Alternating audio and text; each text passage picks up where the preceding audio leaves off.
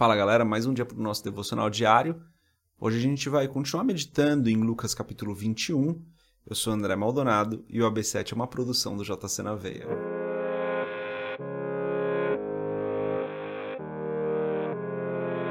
Lucas capítulo 21, a partir do versículo 29, diz o seguinte: Ele lhes contou essa parábola.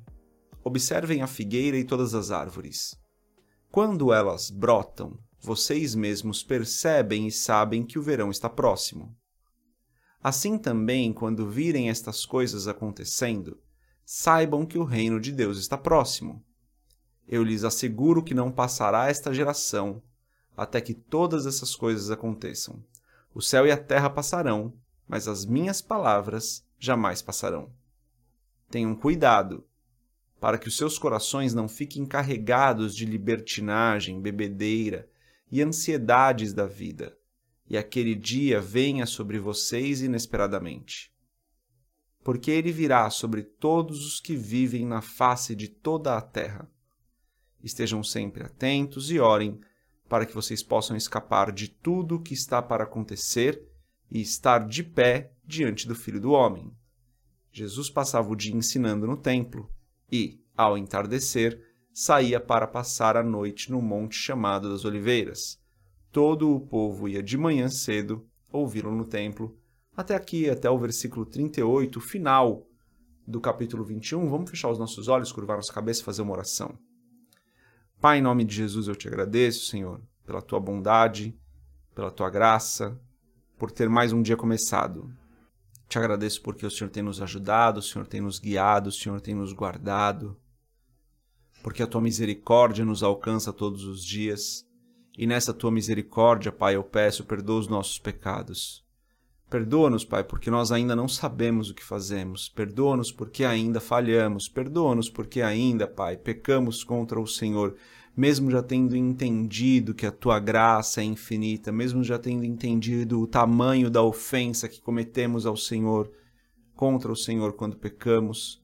Mesmo assim, ainda erramos, Pai, ainda caímos em tentações e pecamos. Perdoa-nos por isso. Fortalece-nos, Pai, eu peço, para que nós não caiamos mais em tentação. Ajuda-nos, Pai. Ajuda-nos a permanecermos firmes em Ti. Cada pessoa que está aqui ouvindo, Senhor, esse podcast, assistindo esse vídeo, eu peço, peço por cada um de nós aqui, Pai, fortalece-nos. Fortalece-nos no momento da angústia. Esteja conosco em todo o tempo, Senhor. Eu peço em nome de Jesus, Pai, que o Senhor venha sobre nós hoje, esteja conosco durante o dia de hoje, Pai, nos abençoando, nos guardando, nos protegendo. Que o Teu Espírito Santo fale conosco, Pai. Em nome de Jesus, que o Teu Espírito Santo esteja presente nas nossas vidas, nos guiando, porque é essencial para nós que nós sejamos guiados pelo Teu Espírito todos os dias. É o que eu peço em nome de Jesus e te agradeço. Amém. Galera, esse texto aqui, Jesus continua falando então sobre coisas futuras, né? Tem alguns pontos de destaque aqui nesse texto, principalmente nos versículos 34 e 36. No versículo 34, Jesus pede que nós tenhamos cuidado com algumas coisas, e daí ele cita a libertinagem, a bebedeira, as ansiedades da vida. Ou seja, ele está falando assim: ó, tomem cuidado com as coisas que desviam vocês do foco Cuidado com aquelas coisas que prendem vocês numa vida terrena. Cuidado com aquelas coisas que fazem com que vocês se esqueçam que a eternidade é superior a esta vida. Cuidado com aquilo que desvia vocês do foco. É isso que Jesus está falando aqui né, nesse verso 34. Ele diz isso, ele fala: olha, pessoal, para vocês perseverarem, para vocês se manterem firmes, vocês não podem é, encher a vida de vocês com coisas que desviam vocês do foco, com coisas que fazem com que vocês se distraiam. É importante que vocês perseverem. E daí no versículo 36 ele continua falando sobre isso, né? Ele fala: "Estejam sempre atentos e orem para que vocês possam escapar de tudo que está para acontecer." Ou seja, estejam sempre atentos. O verso 34 e o verso 36 eles estão intimamente ligados, né? Um está dando exemplos de coisas que nos distraem e o outro está deixando clara a mensagem de Cristo. Estejam sempre atentos. Não se desviem.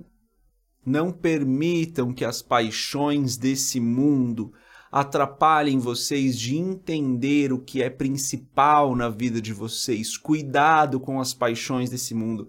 Cuidado com a libertinagem.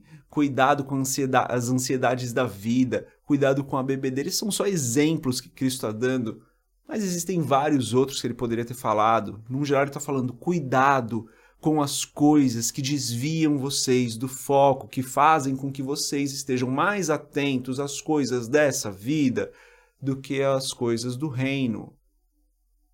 E então, fiquem firmes para que naquele dia vocês possam ficar de pé. Isso se conecta com o que a gente viu anteriormente nesse capítulo, né? Vocês possam ficar de pé diante do Pai. Então, grande mensagem aqui desse capítulo é cuidar dessa, desse trecho, perdão, é cuidado com as coisas que desviam o nosso foco, cuidado com aquilo que tira o nosso foco daquilo que é do reino. Cuidado com as coisas que nos prendem a esse mundo, que nos prendem a essa vida e nos distraem das coisas do reino. Essa mensagem que Jesus está passando aqui para os discípulos, ele fala: cuidado com isso, gente, porque isso pode fazer com que naquele dia vocês não estejam preparados.